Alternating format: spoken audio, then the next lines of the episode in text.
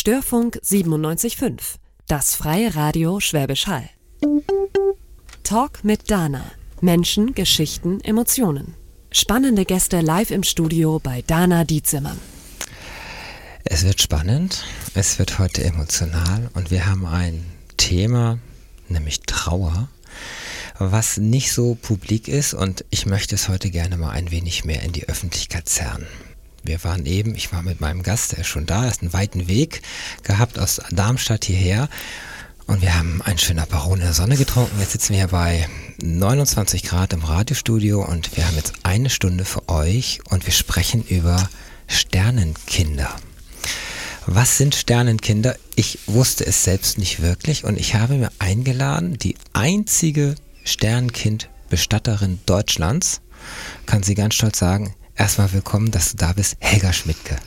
Hallo und hab ganz, ganz lieben Dank für deine Einladung. Aber gerne doch. Das Thema gehört in die Öffentlichkeit, das hast du eben selber nochmal gesagt, dass es sehr schwierig ist, sogar Berichte, Filme, Reportagen mhm. darüber zu, zu kriegen.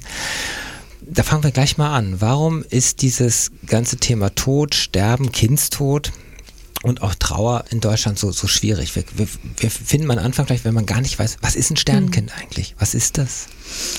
Ähm, es gibt eine rechtliche Definition von Sternenkindern und ähm, die bedeutet stillgeboren, also totgeboren ohne Lebenszeichen. Das bedeutet ohne pulsierende Nabelschnur oder ähm, ohne Atem.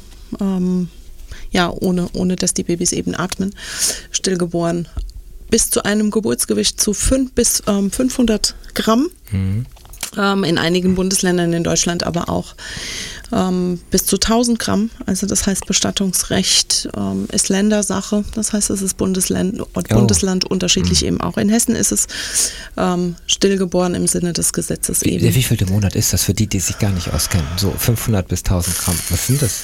Ja, 500, 500 ja, Gramm. Ne? Ist, ja. Also für, für Hessen ungefähr, ja, fünfter Monat Fünf, ungefähr. Oh. Ja. Es hat so. gelebt, es hat gestrampelt, es hat getreten. Genau, im Bauch. Ja, ja. genau. Ja. Und die ja. Mutter hat es gespürt. Ja. Und da war schon diese Definitiv. erste, das ist ja diese, diese ja. Verbindung, die da ist. Ähm, du erzählst ja gleich nachher noch so, was die Menschen dann machen mit ihren toten Kindern, was sehr, sehr schwer ist vielleicht zu, zu verstehen für, für uns. Aber es ist so, eine schwangere Mutter hat ja schon das Leben gespürt. Mhm. Und das ist auch der große Punkt. Ich weiß, da ist was, ich erschaffe Leben mhm. und auf einmal soll es nicht mehr sein. Genau.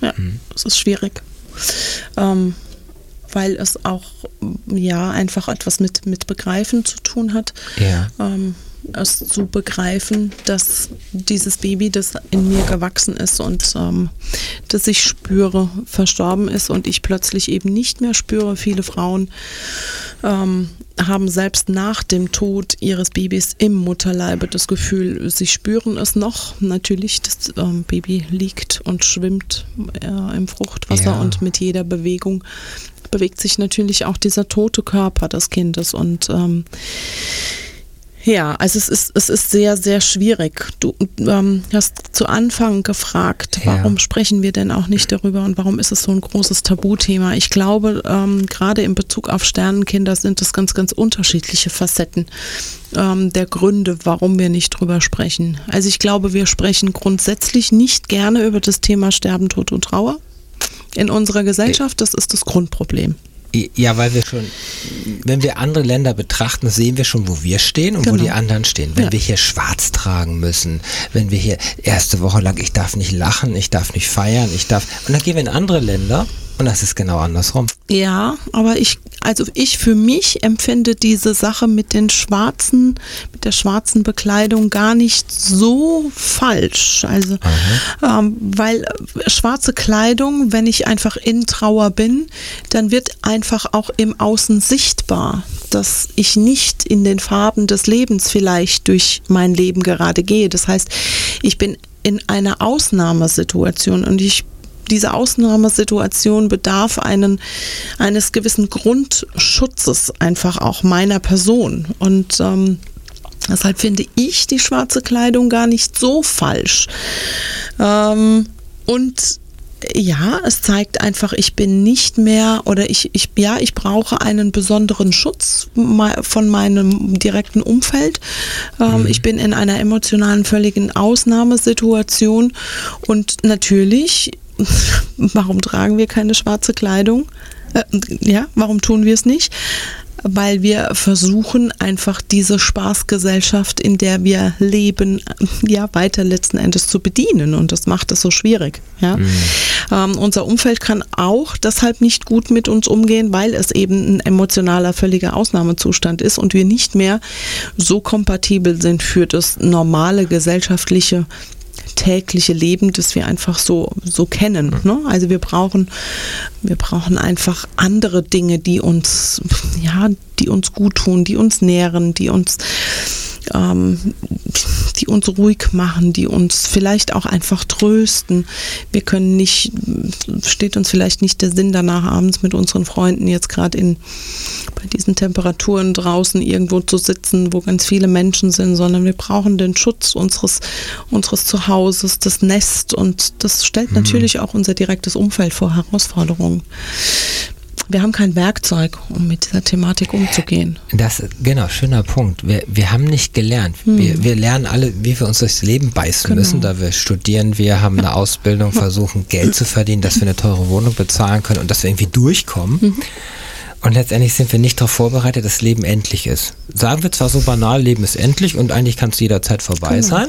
Und drumherum sehen wir das auch, auch immer wieder, wie, wie schnell das gehen kann. Mhm. Gestern früh beim Frühstück gegenüber Rettungswagen ins Krankenhaus eingeliefert. Mhm. Herzprobleme, Bluthochdruck. So mhm. heißt ja die Diagnose. 83 Jahre, so kann man sagen, ja, hat ja ein Leben gehabt. Nee, das ist so nicht, nicht richtig, denke ich. Aber was, das wird uns eben erst dann wieder bewusst, hey, irgendwann ist es vorbei. Und dann kommen wieder diese, ja, nutze jeden Tag, als ob es der ne, letzte ist und lebe bewusst und die ganze Coach-Geschichte und so weiter. Jetzt sind wir aber bei den Sternenkindern. Ich habe mal nachgeschlagen, warum die Sternenkinder heißen. Also was ich gefunden habe, ist, sie haben die Sterne oder den Himmel erreicht, aber noch nicht das Licht der Welt erblickt. Mhm. Das ist die Definition, die mhm. ich gefunden habe. Mhm. Das stimmt so. Ja, irgendwann ist das natürlich mal, wir Menschen versuchen ja immer Begrifflichkeiten, Worte zu füllen mit Inhalt und ähm, ich glaube, mhm. niemand weiß, wie dieser, wie dieser Inhalt wirklich dazu gekommen ist. Ne? Also ich glaube, das waren einfach Eltern, die, die versucht haben, auch Worte zu finden für ihre eigene Sprachlosigkeit. Und das, letzten Endes ist es ja auch so, das sind Sternenkinder, sind Kinder, die das Licht der Welt noch nie erblickt haben, selbst wenn sie mit offenen Augen geboren werden, was es durchaus gibt. Ja, oh.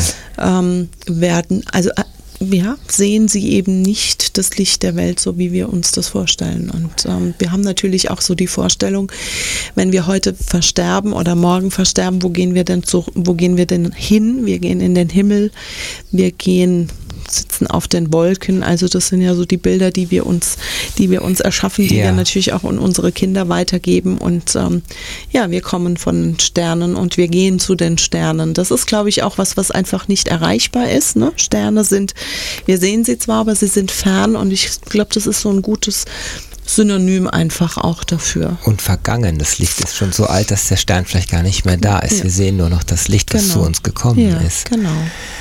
Nun ist es ja ein sehr emotionales Thema, weil es gibt viele Frauen, die sich wirklich Kinder wünschen. Es mhm. teilweise auch heute nicht mehr so klappt, aus diversen Gründen. Genau. Und wenn dann mal endlich eine Schwangerschaft da ist, dann wird die ganze Hoffnung ja in dieses Kind gelegt, nach der wievielten künstlichen Befruchtung.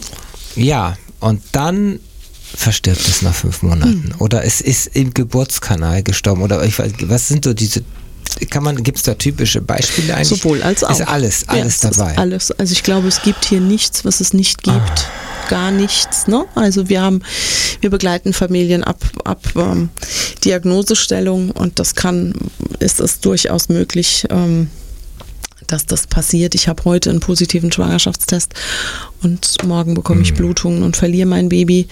Und ähm, das geht eben bis zur 40., 41. Schwangerschaftswoche. Und zwischendrin gibt es natürlich alle Facetten, die das Leben so bietet und die man sich nur vorstellen kann. Ähm, das heißt natürlich auch Schwangerschaftsabbrüche, mhm. die wir begleiten. Das heißt, es gibt eine Diagnose in der Pränataldiagnostik, um zu schauen, Ja, wie ist das Baby lebensfähig außerhalb des Mutterleibes? Das sind ja alles so Dinge. Wir haben auch natürlich hier gerne die Kontrolle über alle über alle Situationen des Lebens und wir haben das Gefühl, wenn wir so alles untersuchen lassen und alles abklären lassen, dann haben wir die Kontrolle. Ähm, hm, ich glaube, die Realität ja. sieht einfach anders aus. Ne? Und dann haben wir natürlich auch Frauen, die tragen ihre Kinder bis 40. Schwangerschaftswoche, 41. Schwangerschaftswoche und es ist einfach alles gut, es gibt keine Auffälligkeiten und dann verstirbt dieses Kind.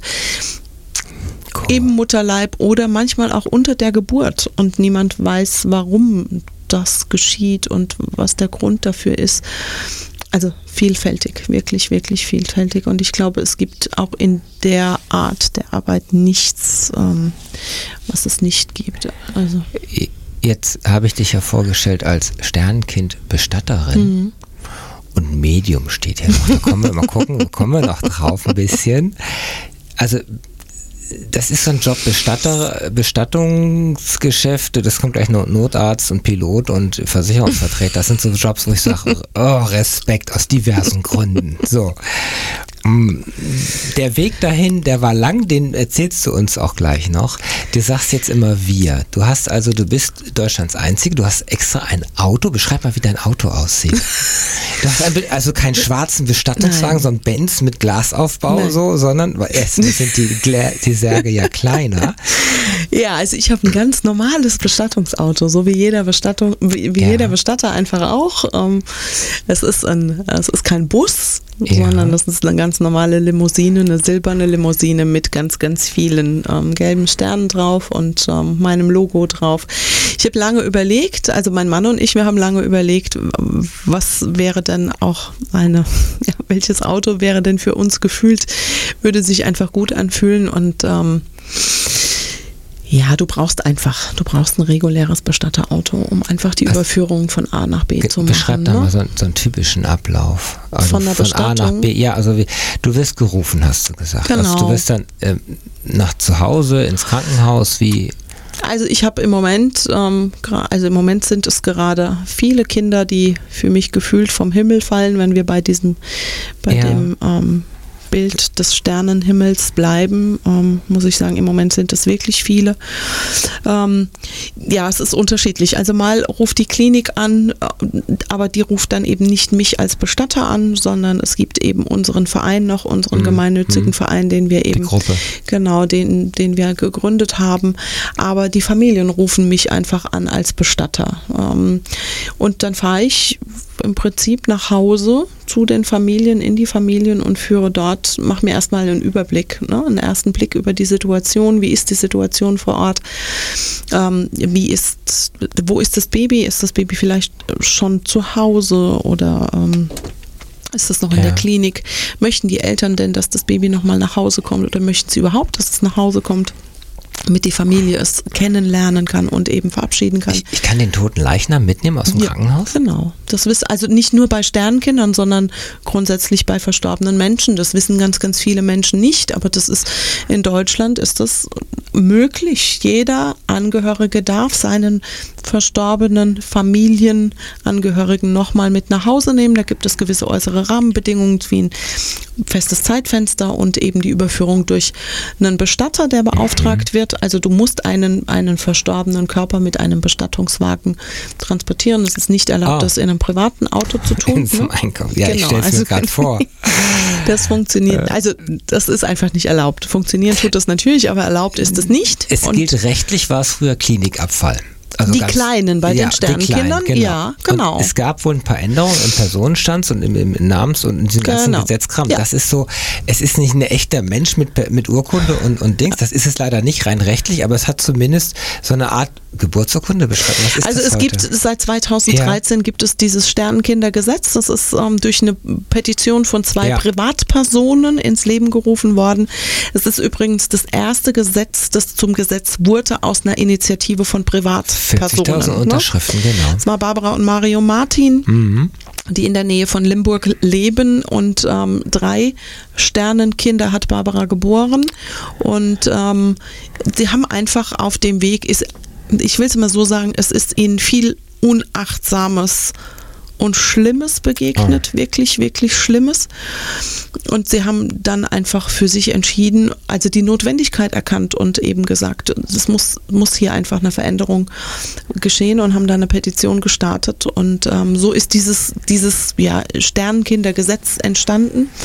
Und es ist wirklich ein Gesetz und das war ein Umbruch für alle betroffenen Familien, also wirklich für alle, weil in der Konsequenz bedeutet es, dass alle Babys ab dem positiven Schwangerschaftstest ähm, ein Anrecht darauf haben, bestattet zu werden. Das heißt, wenn ich heute einen positiven Schwangerschaftstest habe, der morgen und ich morgen eben Blutungen bekomme ja. oder wie auch immer, ich habe als Mutter, als Eltern das Recht, dieses Baby zu bestatten.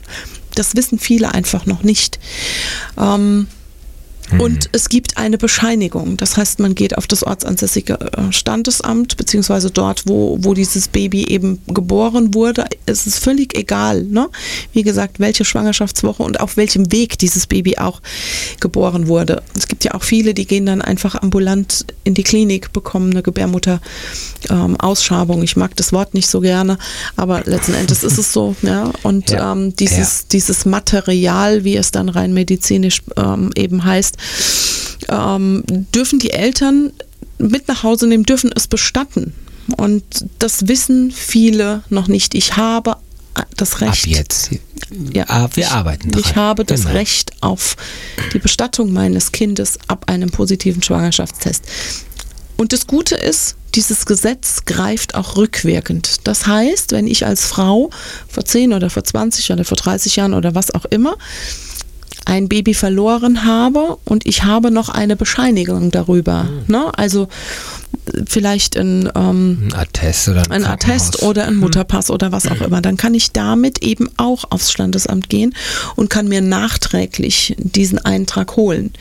Es ist immer wieder wundervoll erleben zu dürfen, ähm, wenn sich, wenn Frauen solche Informationen erhalten und dann loslaufen und ein, ein Stammbuch der Familie sich auf diesem Weg komplettiert. Ja.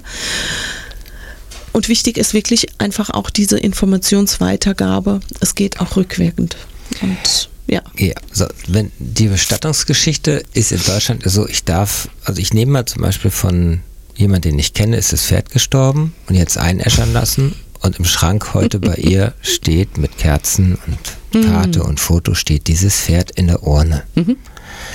Das geht bei uns Menschen ja nicht. Rein rechtlich dürfen wir eine Urne nicht äh, in die Privatsphäre stellen. Oder nicht, wenn wir den Weg in Deutschland, also wenn wir die Kremierung ja. in Deutschland machen und ähm, den Weg Deutschland intern einfach ah, regulär ablaufen lassen. Ne? Die heißt? Naja, die ist gar, das ist gar nicht eine Hintertür, ah. sondern das ist, das ist eine ganz offizielle Sache. Ne? Also es gibt natürlich durchaus die Möglichkeit zu sagen, okay, ich mach die, lass die Kremierung in der Schweiz machen ja. ähm, und kaufe mir dann in der Schweiz eine, eine Grabstätte, die nachgewiesen, einfach die muss ich nachweisen, dass ich eine Grabstätte ah, erworben ah, okay. habe. Und ähm, dann ist natürlich diese Hintertür offen. Und das, die ist leer, die Grabstätte, und ich nehme die Urne mit. Genau, das kann ah. man kontrovers diskutieren und ich finde, man ja. muss es auch. Ich bin sage ich ganz ehrlich, das ist mir auch sehr wichtig, ich bin kein Freund davon. Ich finde, verstorbene Menschen brauchen ihren Platz und ähm, diese Grundidee der Totenruhe, den Weg gehe ich mit. Und die Totenruhe ist für mich persönlich als Mensch nicht gewährleistet, wenn ich die Urne meines Verstorbenen auf dem Kaminsims stehen habe. Das mag ah. für den Moment passen, natürlich. Ne? Das hat auch was damit zu tun, den Tod einfach zu respektieren, der mir jetzt eben mein, mein, mhm. mein Kind genommen hat. So fühlen wir das ja einfach. Ähm, und ich mag auch die Begrifflichkeit des Loslassens überhaupt gar nicht. Ne? Es ist für viele Familien natürlich ein gutes Gefühl zu wissen, der Körper hat sich verändert und ich habe jetzt die Asche, aber das ist mein Kind und das habe ich zu Hause bei mir. Hm. Wo führt es hin? Ich erinnere mich an die Tiefkultur. Wollen wir es erzählen? Müssen wir Jetzt nicht. holst du aber so alle wirklich, alle, alle dunklen Geheimnisse raus. Ja, ja aber also, das ist auch ein Umgang, wie Menschen damit eben umgehen. Ja. Die einen verbuddeln es im Garten, die anderen Genau. lassen es irgendwo auf einer öffentlichen Friedhof oder Waldfriedhof ist eine neue Geschichte oder grüne Wiese war Mhm. schon immer, ohne dass die Pilger da das Grab nicht finden oder dass man keine Schilder hat oder also wirklich ganz unspektakulär, bis hin eben irgendwo hinstellen als Urne oder einfrieren. Ja, also es gibt dadurch, dass diese Babys, diese Sternkinder eben nicht bestattungspflichtig sind im Sinne des Gesetzes, gibt es natürlich auch die Möglichkeit, das hat auch immer was damit zu tun, wie ist der interne Klinikablauf, diese Kinder nach Hause zu holen und sie dort eben noch eine, ich sag jetzt mal, ein, ein größeres Zeitfenster zu Hause zu behalten, wie man jetzt einen normalen erwachsenen Verstorbenen eben zu Hause Ja, behält. liegt ja ne? aufgebahrt oder ist ein bisschen. Genau. Ne? genau. Ähm, du musst die Kühlung einfach einhalten Richtig. und dann hast du diese Möglichkeit eben. Ähm, du hast durch das Gesetz eben nicht diese klare Vorgabe von nach drei Tagen, weil dieses Kind ist im Sinne des Gesetzes nicht bestattungspflichtig. Ne? Du hast Mhm. ein Recht auf Bestattungen, aber es ist eben nicht bestattungspflichtig. Das heißt, es bleibt viel mehr Möglichkeit, diesen Weg des Abschiedes zu ich nenne es jetzt mal, zu gestalten. Für mich als Bestatterin und als Begleiterin ist es aber, und das ist mir wirklich, wirklich wichtig, dass egal wie dieser, dieser Weg der Verabschiedung abläuft und auch wenn der vielleicht länger ist, wie man sich das normal vielleicht vorstellt, dass am Ende die Beisetzung für mich persönlich mit allen Familien, mit denen ich arbeite, ist ja, ich sag mal so, eine, so eine, ein ganz wichtiger Schritt, die Beisetzung und zwar in die Erde. Ich finde es wichtig. Das ist ein wichtiger Schritt. Das ist ein großer Schritt. Der braucht Zeit, der braucht viel achtsame Begleitung auf dem Weg dorthin. Aber ich finde ihn elementar wichtig, um dann den nächsten Schritt zu gehen, nämlich zu begreifen, dieser Körper ist tot und unsere Wege im irdischen trennen sich hier einfach. Ja? Der, der Körper meines verstorbenen Kindes, bleiben wir einfach dabei, geht zurück in die Erde. Und ich habe meinen Körper noch. Und das bedeutet, es, es ist ein Abschied. Ich mag das Wort loslassen nicht, weil Ja. das passt für mich nicht. Aber die Wege im Irdischen trennen sich. Und das ist für mich wirklich, wirklich wichtig, um den Tod auch zu begreifen. Für mich ist nicht der Weg zu sagen, ich behalte meinen Verstorbenen, ich weiß nicht wie lange zu Hause. Und zwar egal in welcher Konsistenz. Nehme ich den Körper, den ich tief gefriere, weil in der 10., 15. Woche es letzten Endes ja die Möglichkeit gibt. Oder nehme ich die Urne mit der Asche, die ich vielleicht auf, ja, auf dem Regal stehen habe. Wo mache ich denn einen Anfang und wo mache ich ein Ende? Also ich glaube, es ist wichtig, wirklich ähm, diesen Weg der Beisetzung in die Erde zurück wirklich bewusst zu gehen. Und in mein, aus meiner Erfahrung raus ähm, haben wir da auch noch nie wirklich Probleme gehabt. Ne? Der eine braucht natürlich länger oder der andere braucht ein anderes Zeitfenster, der eine ein andere, wie der andere. Aber es ist wichtig, zum Schluss wirklich diesen diesen Punkt zu haben und diesen, diesen Zeitpunkt auch wirklich zu haben, ähm, wo einfach klar ist, hier gibt es die Beisetzung und die eben auch zu füllen. Jetzt gibt es ja immer so die, das Thema Körper und Seele. Mhm. Dass Menschen, wir haben, das ist immer so schwierig zu erklären, weil das Findest ist du? nicht greifbar, das ist nicht sichtbar, aber du hast mir erzählt, ja, wir haben eine Seele und Mhm. die lebt auch nach dem physischen Tod des Körpers Ja, noch ein wenig. we- Du, ja, du sagst so, na klar. Ich kann das jetzt nicht bejahen, weil Ja. ich, mir das nicht so greifbar war. Erklär ein bisschen kurz und erzähl, was so passiert und was so deine Aufgabe auch ist. Naja, also wir haben es einfach verlernt. Ne? Wir haben verlernt, Oder nie gelernt, vielleicht auch. ja, aber es ist ein gesellschaftliches Verlernen. Den Ursprung, also ich fange anders an. Wir denken immer, die Seele, das ist irgendwie so ein Huibu-Kram. Ja, Entschuldigung, ja, muss ich, ja, ja, so ein weißes Gespenst, Genau. was verspukt. Gen ja, ja, Blödsinn. genau, genau. Und wir sind sehr geprägt von Halloween. Dürfen wir auch nicht vergessen. Was natürlich die, die, die Arbeit mit dem, Thema, mit, dem, mit dem Thema Sterben und Tod nicht leichter macht, weil wir ein gewisses Bild in unserem Ja. Kopf haben. So, die Seele. Ähm, unsere ganzen Rituale, unser ganzes Brauchtum in der Sterbebegleitung, die wussten, also die basieren auf der Existenz einer Seele.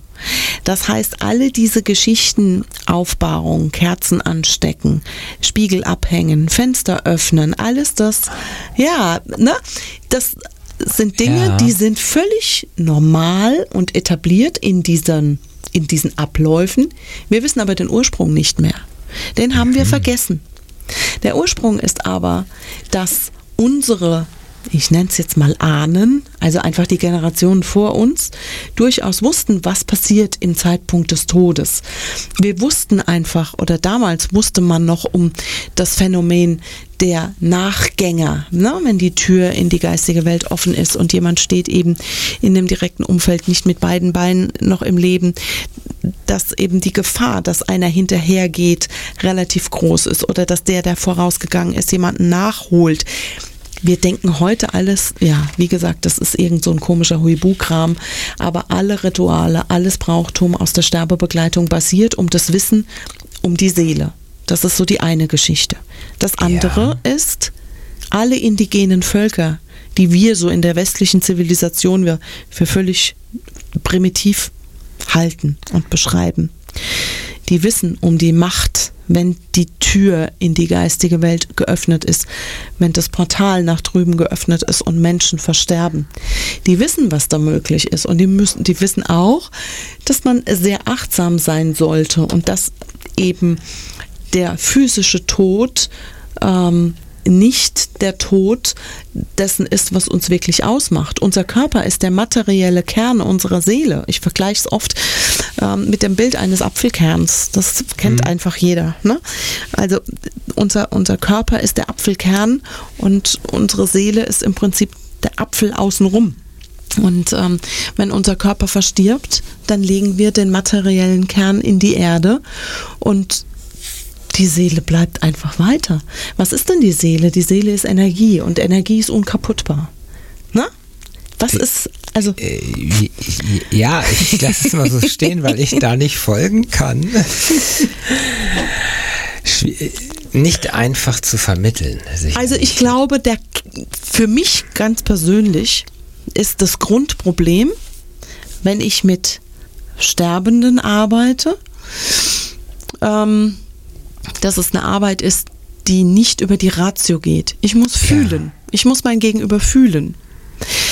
Und auch das ist für mich, Trauerarbeit ist für mich Bewusstseinsarbeit und Seelenarbeit. Erzähl von deinen Gaben. Von Ein meinen. Gaben. Ja, ich nenne es, ja, ja Gabe passt ja als ja, Wort. aber auch das ist mir Ah, schon viel zu. Ja, du hast besondere Antennen, könnte ich jetzt das so Nein, ich ausdrücken? fühle mein Gegenüber. Du, ja, Nichts anderes. Ne? Man denkt immer, wenn jemand medial arbeitet und, oder wenn jemand Dinge einfach fühlt, die zwischen, zwischen Himmel und Erde sind, so benennen wir das ja immer, dann ist das was ganz Geheimnisvolles und was ganz, ich weiß nicht was. Das ist es für mich einfach gar nicht. Für mich ist, äh, war es schon, schon, schon immer völlig normal, verstorbene Menschen wahrzunehmen.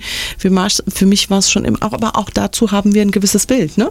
Wir haben so dann die Vorstellung, da ist jemand, der läuft durchs Leben und sieht, sieht überall Tote. Und zwar in Form von Sixth Zombies. Ja, ja, oder das Sixth Ne? Sense war das Genau, ja auch, ja. genau, der Film. So ist es bei mir nicht, Sondern? sondern ich fühle.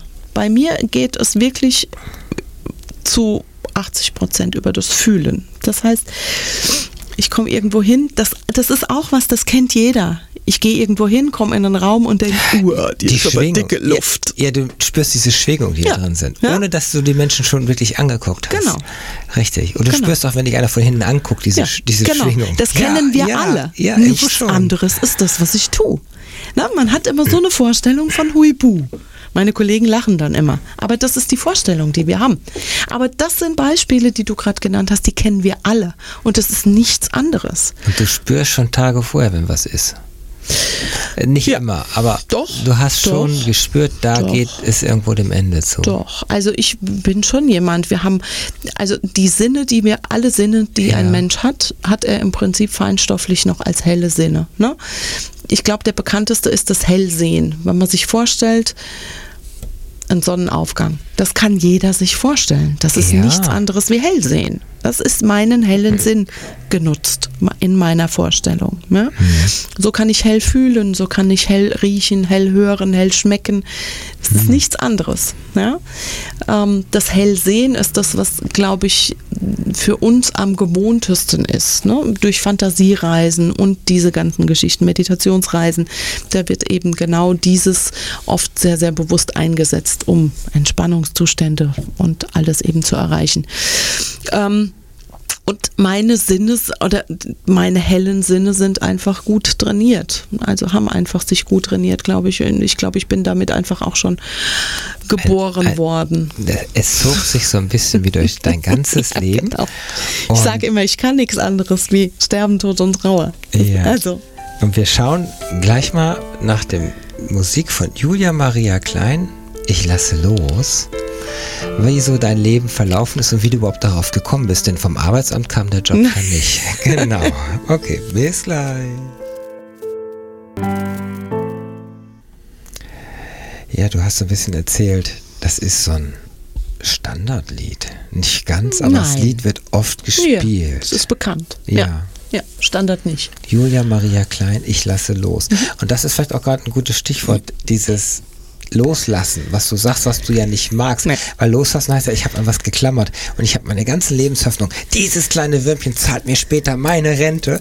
Ähm, ne, das ist doch ein Druck schon, was lastet auf, ja, und alle Hoffnung, gerade bei so einem Wunschkind. Aber, ah, und das Ja. spürt vielleicht auch dieses Kind Ja. Manchmal dass ja. es äh, dann vielleicht, vielleicht doch wirklich nicht ins Leben will, weil es sagt, nee, dieses Leben will ich nicht. ja. Ich Das weiß es nicht, ob es so ist. Das ist jetzt konstruiert von mir mal so ein bisschen. Ich, ich stelle es mir so vor. Manchmal ist das so, ja. Wobei ich es sehr ähm, übergriffig Ja, deswegen dürfen wir das gar nicht. finde, ja, das es so auszusprechen. Ähm, ja, ich finde es äh, schwierig, schwierig, schwierig. Wir gehen Ähm. mal zu Julian. Weil wir wollten so ein bisschen, wie kommt man drauf, Sternkinderbestatterin zu werden? Weil wie gesagt, der Berufsberater hat es ja nicht empfohlen. Nee, zumindest nicht Ist der ist es irdische. ein offizieller, äh, naja, Makler und Bestatter ist so ein, ist es geschützt? Nee, nicht. Nein. wirklich. Nee, das Nein. kann jeder werden im Prinzip. Im Prinzip ja. Ja, aber es hat sich bis jetzt noch keiner getraut. Du bist ja die Erste. Also es gibt natürlich viele, viele Kollegen ähm, in Deutschland oder auch in Österreich und in der Ja. Schweiz, die sich natürlich der Thematik Sternenkinder ähm, besonders Auch liebevoll an- eben ja. auch widmen. Ne? Da gibt Auch, es unglaublich wundervolle Menschen. Aber ähm, ich glaube, es gibt keinen Bestatter, der eben nicht oder der, der nur Kinder bestattet. Ich mache nichts Ja. anderes. Ne? Ich habe ganz, ganz lange überlegt, ähm, was als diese Thematik mich oder als diese Thematik Sternenkinder überhaupt in mein Leben kam. genau, das wollen wir Und mal hören. ähm, Weil wir nehmen mal vorweg, du hast nämlich zwei Kinder. Ich hab Also du hattest Kinder. kein Sternenkind, Nein, sondern habe du hast bis mit heute noch 21 keinen. und 24 Jahren zwei gesunde Kinder. Genau. Richtig. ja, genau. Also es hat von der Seite kommt es also nicht. Manchmal kann das ja so eine Intention oder so ein, so so ein Anlass gegeben haben. Also ich komme ursprünglich aus der Schulmedizin. Ne? Ja. Und das, die. Thematik, genau, die Thematik Sterben, Tod und Trauer ist eine Thematik, die sich schon, äh, also die sich im Prinzip durch Mhm. mein ganzes Leben zieht. Und ähm, ich habe die erste Erinnerung an dieses Leben ist schon in Verbindung einfach mit dem Sterben meiner Urgroßmutter damals und also es Mhm. ist wirklich meine erste Erinnerung an dieses Ster an dieses Leben hier und es hat sich durchgezogen. Ich hatte diese Angst eben auch nie. Ähm, sie wurde auch von meinem Elternhaus nie geschürt. Da bin ich auch unglaublich dankbar. Ne, drum. Also es war nie so, dass meine Eltern mir das Gefühl gegeben haben, Tod ist irgendwie was ganz fürchterliches und das ist was Schlimmes, sondern ich bin auf dem Dorf groß geworden, also wirklich als Landei. Land- ja, ne? genau. Landei, wir haben, ähm, wir haben noch einen ein, ein, ein Bestattungswagen, so wie man sich das vorstellt. Ja. Ähm, ich weiß gar nicht mehr, wer damals der Besitzer davon war, ob das über die Gemeinde ging oder was, ich habe keine Ahnung. Also wir hatten noch so einen großen klassischen Bestattungswagen bei uns in so einer Halle drin stehen und als Kinder fanden wir das unglaublich spannend, da durch, durch die Ja. Fensterscheiben reinzuschauen und dann waren die mal kaputt, das weiß ich noch. Dann haben wir immer versucht, da einzusteigen, um zu. Und da war Ja. ich immer federführend, ne, weil ich das spannend fand. Die anderen haben da immer wirklich Schiss gehabt und dann hab, haben immer, es waren immer Jungs, waren nie Mädels So. dabei. Und die haben dann immer gesagt, lass das mal bleiben. Also, und ich war immer so, dass ich gesagt habe, ich möchte, ich fand das so unglaublich spannend. Also nicht das Auto, sondern die Tatsache, dass da vielleicht ein Sarg hinten drin steht. Da Und vielleicht, drin. ja, natürlich, Ja. klar. Ne?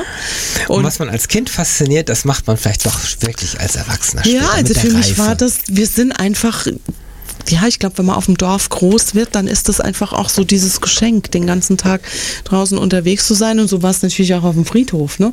Das, da kamen dann die Mutproben, wie das dann eben immer ist. Und dann sind wir in diese Trauerhalle. Und das waren so bunte bunte Glasfenster mit so Ornamenten drin und auch da, und damals waren Aufbahrungen, also ich bin jetzt 47, Ui. ne, also so lange ist es jetzt her, was weiß ich nicht, wenn ich 10 war oder 12 war, da waren Aufbahrungen bei uns nicht so außergewöhnlich, wie das heute ist und ähm, das war natürlich auch so, dass ich immer wieder, wenn ich gewusst habe, da ist jemand verstorben, auf dem Friedhof gerannt bin und habe da durchgelunzt, ne, weil ich gedacht habe, muss da einfach mal schauen, ob da nicht einer liegt. Gucken uns Irgendwann hat das, ja, genau.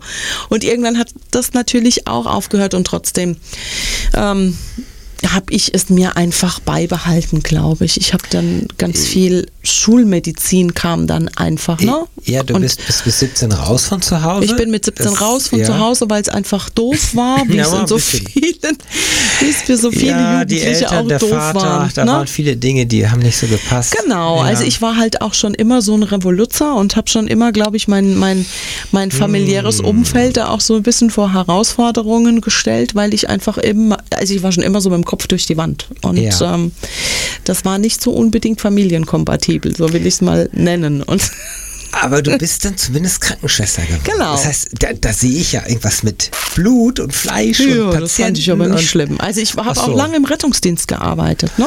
Oh und ähm, habe das wirklich, habe mit dem Sanitätsdienst angefangen, bin dann in Katastrophenschutz und bin im Rettungsdienst hängen geblieben und ähm, wollte dann eben raus von zu Hause und habe dann gesagt, okay, ich lerne Krankenschwester, weil dann kann, kann ich ja ins Schwesternwohnheim ziehen. Und ähm, mein eigenes Geld verdienen. Und auch da war es so, dass ich natürlich diese ganze Thematik, ähm, ganz klassische Schulmedizin in mich aufgesaugt habe, weil ich es unglaublich spannend fand. Aber in der Begleitung oder in der Arbeit auf Station waren es einfach immer die zwischenmenschlichen ähm, Sachen mit, mit sterbenden Menschen und deren Angehörigen, dass ich relativ schnell gemerkt habe, das ist für mich einfach kein gutes Gefühl zu erleben, wie es läuft in, in diesen Institutionen. Ne? Also wie Menschen eben dort sterben. Und da ging es eben auch dann ist auch diese Medialität wieder aufgebrochen, dass ich einfach gemerkt habe, ich rieche den Tod. Oh. Ne? Also ich wusste im Prinzip im Vorfeld schon, wenn jemand geht. Und ich habe dann natürlich auch, nein, wenn man 18, 19 ist, dann will man es ja auch wissen. Und ich bin ja auch jemand, ich verlasse mich oder ich habe mich damals nicht unbedingt auf meine Wahrnehmung verlassen, sondern wollte es natürlich auch wissen und habe dann so ein bisschen Kontrolle darüber für mich geführt, ne? ob meine Wahrnehmung jetzt- eben auch stimmt. auch genau, ist der denn jetzt auch tot gegangen? So. Oh, und? Und es war halt einfach auch immer so. Ne? Und ähm, also ich habe den Tod kennengelernt, ganz bewusst über das, über das Riechen, dass ich ihn gerochen habe Das- und ich einfach gespürt habe, der ist da. So, also das kann man nicht beschreiben, es ist einfach ein Gefühl. Und habe natürlich auch gemerkt, wie ist denn die Begleitung sterbender Menschen in, der, in, in dem Kliniksetting? Und Schrecklich bestimmt. Fürchterlich. Also es war Fürchterlich. für mich immer so, dass ich dachte, das ist, also es kann nicht wahr sein, dass saubere Nachttische wichtiger sind wie, wie die Begleitung Sterbender. Ne? Und das hat natürlich relativ Ja. schnell wirklich auch zu Konflikten geführt, weil ich das nicht, das, was ich vorhin Ja, gemeint habe, ich habe halt auch einen Dickkopf, ne? Ähm, da habe ich auch nicht mit mir diskutieren lassen. Das war mir schnurzpiep egal. Dann saß ich einfach am Bett und dann habe ich diese Begleitung gemacht. Und dann war natürlich auch nach dem Examen sind unsere Kinder geboren und ähm, dann war einfach, glaube ich, auch was anderes dran.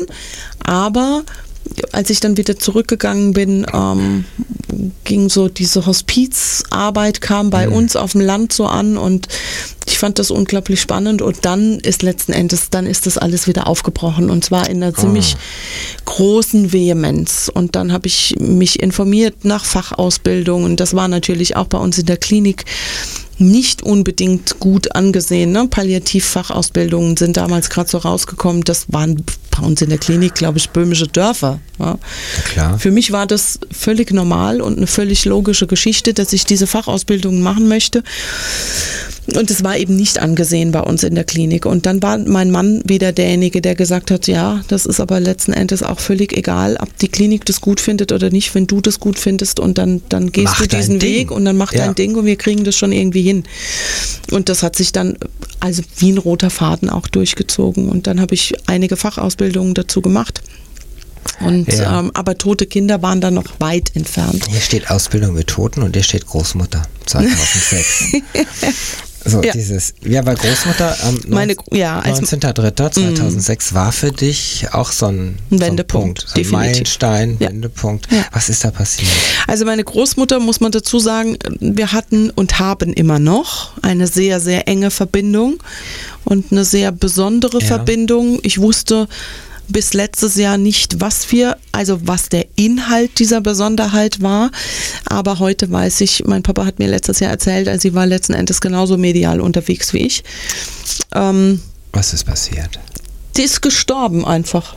Ne? Also du's sie ist geahnt, tot gegangen. Ja, also ich meine, die war krank. Ah ja, okay. Ne? Und das hat sich einfach auch rein klinisch und, und alles einfach angekündigt. Das war klar. Und trotzdem war es so, dass sie an einem Sonntagmorgen ähm, einfach umgefallen ist und war einfach tot. Und mein Papa hat mich dann angerufen und wir sind sofort rübergefahren. Wir wohnen nicht weit voneinander entfernt. Und ähm, dann war meine Familie schon da und hat sie sehr liebevoll wieder zurück in ihr Bett gelegt. Und ähm, ja, es gab einfach keinen Abschied ne, zwischen ihr und mir. Und das war für mich in dem Moment, Schlecht. ja, es war auch der 30. Geburtstag meines, meines lieben Bruders und das war für den einfach auch, also wenn man meine Oma kennt, dann weiß man, ja, das passt, die hat sich ein Denkmal gesetzt. Ne? Also so ist sie sehr konsequent. Und, äh, und dann ging das los, dass ich abends in meinem Bett gelegen habe, wir in unserem Bett gelegen haben, mein Mann schon geschlafen hat und ich plötzlich angefangen habe, Schritte zu hören aus dem Wohnzimmer rüber zu uns ähm, ins Schlafzimmer und wir hatten damals so einen Laminatboden und ähm, das waren die Schritte. Also meine Oma hatte so einen ganz besonderen Gang und es war so, dass ich dachte, ach du Scheiße, ey, die kommt jetzt hier in, ne? So. Und ich dachte, jetzt bin ich, also ich werde bekloppt. Und habe dann gedacht, ich gucke da jetzt auch gar nicht hin, sondern bin mit dem Kopf unter die Bettdecke geschlüpft und Ja, dachte, Angst. ja, natürlich. Mach jetzt die Augen zu und dann schlafe ich einfach mal. Morgen ist es, morgen ist alles wieder gut. Und dann war es aber den, der, den Abend danach war es eben nochmal. Und sie hat natürlich dann noch einen draufgesetzt ähm, und hat sich an das, ähm, also ich habe damals auf der rechten Seite geschlafen und sie hat sich an das Fußende, ähm, an die äußere Kante gesetzt und die Matratze hat sich so nach unten gebogen und ich habe das einfach gemerkt und dachte, Alter, ey, das, das ist gruselig. Jetzt hängen wir alle ab, die zuhören. Ja, und Aber hab ja. dann meinen Mann geweckt und natürlich war es dann eben auch noch ein drittes Mal und mein Mann war, wer den kennt, weiß, der ist völlig tiefenentspannt und der hat mich dann, der hat so im Halbschlaf mir eine Frage gestellt, wo ich dachte, ja logisch. Er hat zu mir gesagt, na ja, hast du die mal gefragt, was die hier will? Also Ja, völlig normal ja. und ich dachte, äh, nein, natürlich nicht. Sie wollte sich vielleicht nochmal verabschieden. hat sich nur verabschieden wollen. Ne? ja. Wenn man sich mit Sterben, Sterbethematik, Trauerthematik, Sterbephasen, Ablöseprozesse damit beschäftigt, dann weiß man, diese drei Tage, früher hat man die Menschen drei Tage aufgebahrt und sie verabschiedet im, dieses ganze Ritual und Brauchtum, wo wir am Anfang darüber gesprochen haben, das hat seinen Ursprung genau dort. Ne? Dieser Ablöseprozess der Seele vom Körper, man sagt, die braucht drei Tage und ähm, die Menschen sind in der Zeit einfach noch sehr präsent. Die sind einfach noch sehr irdisch verankert. Wir denken immer, naja, so sterben, das ist halt einfach, da hört das Herz auf und damit ist fertig und dann sind die weg. Und das ist eben nicht so. Wenn man sich mit Nachtod und Nahtodphänomenen beschäftigt aus der Sterbeforschung, dann kriegst du millionenfach genau Ja. diese Berichte. Ja? Angehörige wollen sich verabschieden. Und das ist das, was sie gemacht hat. Nicht mehr und nicht weniger. Heute weiß ich darum und heute ist es für mich was völlig Normales. Ja, und überhaupt nicht. Also, die wollte mich weder erschrecken noch sonst irgendwas. Das- war eine völlig normale genau, Geschichte. Nur nochmal Tschüss sagen. Genau, nur nochmal Tschüss sagen. Und ähm, ja, und seitdem Boah. ist sie natürlich auch immer mal wieder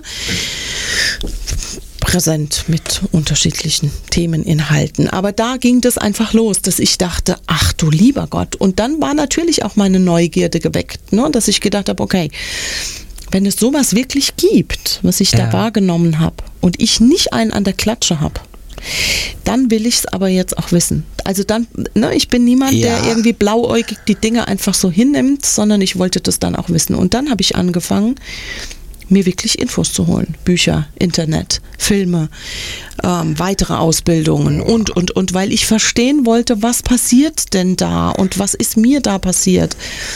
Und dann ging das letzten Endes los und dann ist so dieses, also für mich heute völlig logisch, das Grobstoffliche mit dem Feinstofflichen zusammengekommen, damit ich einfach komplett bin und mit diesem Komplettieren meine Arbeit machen kann, wie ich sie heute mache. Völlig normal. Also, ja. ne? Das ist auch nicht so, dass, dass man unbedingt man hat so eine gewisse Vorstellung von dieser Art der Arbeit und dem entspreche ich aber nicht, vielleicht mit den roten Haaren. Ne? Aber ähm, es ist nicht zwangsläufig sichtbar, diese Art der Arbeit in den Familien und in meiner Arbeit. Mhm. Das muss auch nicht sein. Ja, also wenn, wenn, wenn ich mit Verstorbenen kommuniziere, was jeder macht. Also du kannst jede Mutter fragen, wie geht es deinem verstorbenen Kind oder du kannst jeden Angehörigen fragen, wie geht es deinem Verstorbenen. Die können dir Antwort geben. Warum können sie das denn? Weil sie immer noch in Verbindung sind. Ne? Wir denken, ah, der Tod ist diese Unterbrechung Trennung. der ja. Verbindung und das ist völliger Quatsch. Das ist einfach nicht so. Ja? Und ähm, so arbeite ich heute eben ja, ich sag jetzt mal mit Körper, Geist und Seele und letzten Endes so, wie wir Menschen einfach existieren. Es ist wichtig, dass der Körper begleitet wird, es ist wichtig, dass der Geist begleitet wird und die Seele. Und nicht alles braucht es immer parallel und gleichzeitig und nicht mhm. immer ist alles sichtbar. Darum geht es nicht, sondern es geht darum, mein Gegenüber liebevoll, achtsam so zu begleiten, wie er diesen Weg mir vorgibt, wie er ihn mitgehen kann und wie ich Informationen umsetze, das ist meine Verantwortung. Also ich meine, ein Rohrreiniger wird ja. dir auch nicht erzählen, wie er ein Rohr putzt. es ist wichtig, dass es zum Schluss frei ist. Und so ist es ähnlich. Ich hatte vorhin den Namen Julian gesehen. Ich weiß nicht, ob das noch reinpasst mhm. in, ins Thema, mhm. aber es war, war auch einer dieser Meilensteine. Ja, also Julian war einer der nächsten Meilensteine. Ähm, Julian war ein ja, ein kleiner Junge aus unserem direkten Freundeskreis, der ähm, eine Erkrankung hatte, schwerst mehrfach behindert war und ähm, Menschen, die mich kennen, kennen die, also ich glaube, die haben schon das Gefühl, dass sie Julian persönlich kennen, weil ich einfach immer wieder von ihm erzähle, mhm. weil es für mich auch wirklich letzten Endes der Wendepunkt in meinem Leben und in meiner Arbeit war oder ein weiterer. Ähm, Julian war pflegebedürftig und Julians Mama die übrigens gestern Geburtstag hatte. Und Simone, ich möchte dir auf dem Weg noch ganz, ganz herzlich gratulieren. Es ist wie immer, ich habe es vergessen. Genau, wir grüßen hier auch ganz viele Menschen so. du hast ähm, noch sechs Minuten. Ja. Gucken wir mal, wie wir durchkommen. Ich weiß es noch nicht, es ja. könnte eng werden. Ja. Ähm, also ich, es war immer der Wunsch von Julians Eltern, dass ich bei ihnen anfange zu arbeiten. Und ich habe es aus dem Grunde nicht getan, weil ich Angst hatte, dass Julian irgendwann stirbt. Jetzt war es aber eben doch so. Ne? Also das Leben hat mich einfach genau in diese Situation geführt, dass ich just an diesem Tag, ähm, also ich habe, es gab, ich muss vorher anfangen, eine Situation in der Klinik, wo er schwer krank war und es eben auf der Kippe stand, ob er es, ob er es schafft, ja. ob er weiterlebt oder eben nicht. Und es waren ganz viele liebe Menschen da an diesem Tag, die sich von ihm verabschiedet haben und die sind dann irgendwie alle rausgegangen spazieren und ich ich habe gesagt, ihr könnt gehen, ich bleibe hier, ich wollte einfach meine Ruhe haben. Und ich saß dann bei ihm am, am Bett und ähm, habe zu ihm gesagt, pass mal auf, wir machen jetzt eine Verabredung, wir zwei. Ne? Du, mhm. wenn du mir versprichst, dass du nicht stirbst, also ich habe das auch ausgesprochen, wenn du mir versprichst, dass du nicht stirbst, dann kündige ich heute noch meinen Job. Und dann höre ich in der Klinik auf zu arbeiten und fange bei euch an zu arbeiten. Und ähm, dann hatte ich so diese Stimme im Ohr, die mir gesagt hat, es geht nicht um mich. Ne? Also, Ja. tu, sondern ich öffne dir nur die Türen. Es geht um die Sache. Es geht darum, dass du vorbereitet wirst auf das, was du wirklich tun sollst und was dein wirklicher Job ist. Und ich habe das ganz lange nicht gesagt. Aber er ist dann an dem Tag von der Beatmung weggekommen und er hat es wirklich geschafft. Und ich habe natürlich abends meinen Job gekündigt. Ne? Mein Chef angerufen aus der Klinik und der hat gesagt, aber du bist ja total bekloppt, du spinnst. Und dann habe ich gesagt, nein. Also ich habe das natürlich, der Einzige, mit dem ich es abgeklärt habe, war mein Mann. Und der war natürlich tiefenentspannt wie immer. Die Entscheidung war letztendlich ja genau richtig. ja, Ja. und ich habe ähm, gekündigt und habe ähm, zum 1.1. dann bei diesem Pflegedienst angefangen. welches, Jahr, welches Jahr haben wir denn dann da gerade gehabt? Simone sitzt jetzt zu Hause vorm Radio und lacht sich kaputt, weil ich es wieder nicht weiß. Wieder nicht, Und ich weiß es nicht. nicht aufgeschrieben, weil das da wahrscheinlich auch schon nicht wusstest. Ich glaube, es war Vorgespräch. 2010 oder 2011. Ich weiß es Ja, nicht ganz genau. ja. Und ähm, ja, ich habe zum 1.1. dort angefangen und am 2.1. ist Julian gestorben und ich war natürlich da. Es war mein erster Dienst. Ne? Und Er hat ähm, dich dahin gehievt. ja, das war so. Das war echt so. Und ähm, dann war Ja. ich am Platz und dann ging's los. Also das war die Initialzündung. Julians Tod war im Prinzip die Initialzündung für, für alles das, was es heute gibt.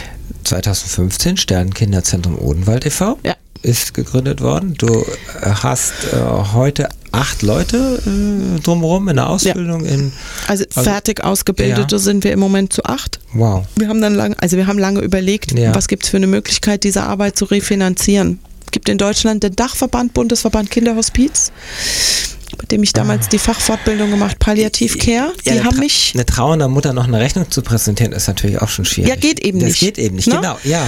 Deshalb haben wir Wie- überlegt, was gibt es für Und ein Möglichkeiten. EV ist natürlich, hm, wie- finanziere ich mich? Richtig. Spenden. Also wir spenden, wir Ah. re refinanzieren uns zu 100 Prozent über Spenden. Ähm, ja, so ist es heute und wir sind zu acht. Demnächst hoffe ich vielleicht zu 15. Wir begleiten Familien ab Diagnosestellung über die Geburtsbegleitung, also sind auch oft im Kreissaal mit dabei. Die Bestattungsbegleitung, die Trauerbegleitung, in der Einzelbegleitung Trauergruppen. Mit, also es geht letzten Endes, Mhm. es ist Bestattungsbegleitung und Familientrauerbegleitung. So zum Schluss immer noch die Frage, wie geht's weiter? Hier steht vier Standorte etablieren. Also Sind etabliert. sind schon mittlerweile. Soweit. Also die Fachfortbildung Stillbirth Care gibt es jetzt, läuft in Darmstadt bei, äh, in Rheinheim bei Darmstadt im Sternenkinderzentrum Odenwald, läuft ähm, in Luckenwalde bei Potsdam, dort beim ähm, Hospiz- und Palliativverein. Sie läuft in der Palliativakademie in Bamberg. Dort haben wir auch mit dem Dr. Kuno zusammen, habe ich im November das Sternenkinderzentrum Bayern gegründet. Das heißt, auch in Bayern gibt es ein Sternenkinderzentrum mittlerweile, wofür ich echt dankbar bin. Und ganz viele wundervolle Menschen arbeiten damit. Aber Jörg und ich hatten die Idee.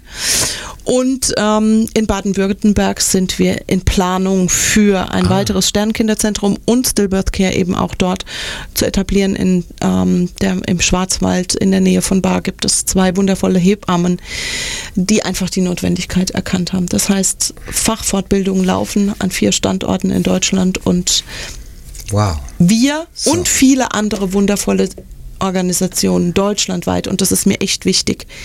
Begleiten Ja. betroffene Familien. Es gibt wundervolle Selbsthilfegruppen, Vereine, Organisationen, die betroffene Familien begleiten.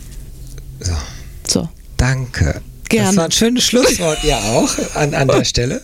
Also ich höre raus, es geht weiter, passt, Ja. du bist angekommen und das, Ja. du machst das auch noch eine ganze, ganze Weile. Ich Das befürchte. hast du so, du befürchtest es. Okay. Ja, das war Talk mit Dana, Folge 49. Heute im Studio war Sternkinderbestatterin Helga Schmidtke. Danke, dass du da warst. Ich danke Ja. dir, dass ich kommen durfte. Und ich danke allen da draußen, die mutig genug waren, sich diesem Thema Ja, zu öffnen. Danke dafür. gerne. Wir haben noch zum Abschluss Nena, habe ich rausgesucht, Ja. mit dem Lied Bruder. Denn Nena hat fünf Kinder, aber das eine Kind ist nach elf Monaten gestorben. Also nicht Christopher. wirklich, genau, Christopher ist nicht wirklich ein Sternkind, aber sie, sie singt über eben auch Festhalten, glaube ich, kommt nicht vor. Nach uns kommt gleich Maxis Maximal und 90er.